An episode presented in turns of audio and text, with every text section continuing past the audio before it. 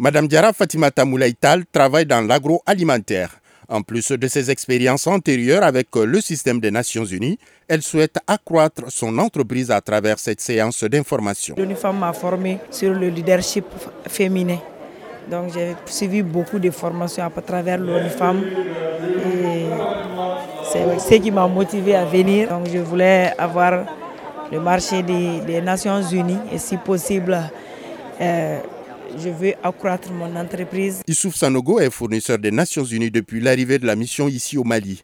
Aujourd'hui, il embauche une dizaine de personnes. Moi, je suis un fournisseur, donc euh, depuis la venue de l'aménagement, j'ai inséré, mon entreprise dans le domaine des fournitures et, de, la prestation des services.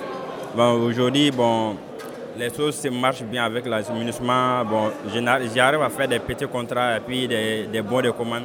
Donc euh, j'arrive à gérer mon entreprise et puis j'ai embauché à peu près 10 personnes dans mon entreprise. Djamou Bagayogo est gérant d'une entreprise de la place. Contrairement aux deux précédents, il n'a aucune expérience concernant le processus de passation de marché au sein du système des Nations Unies.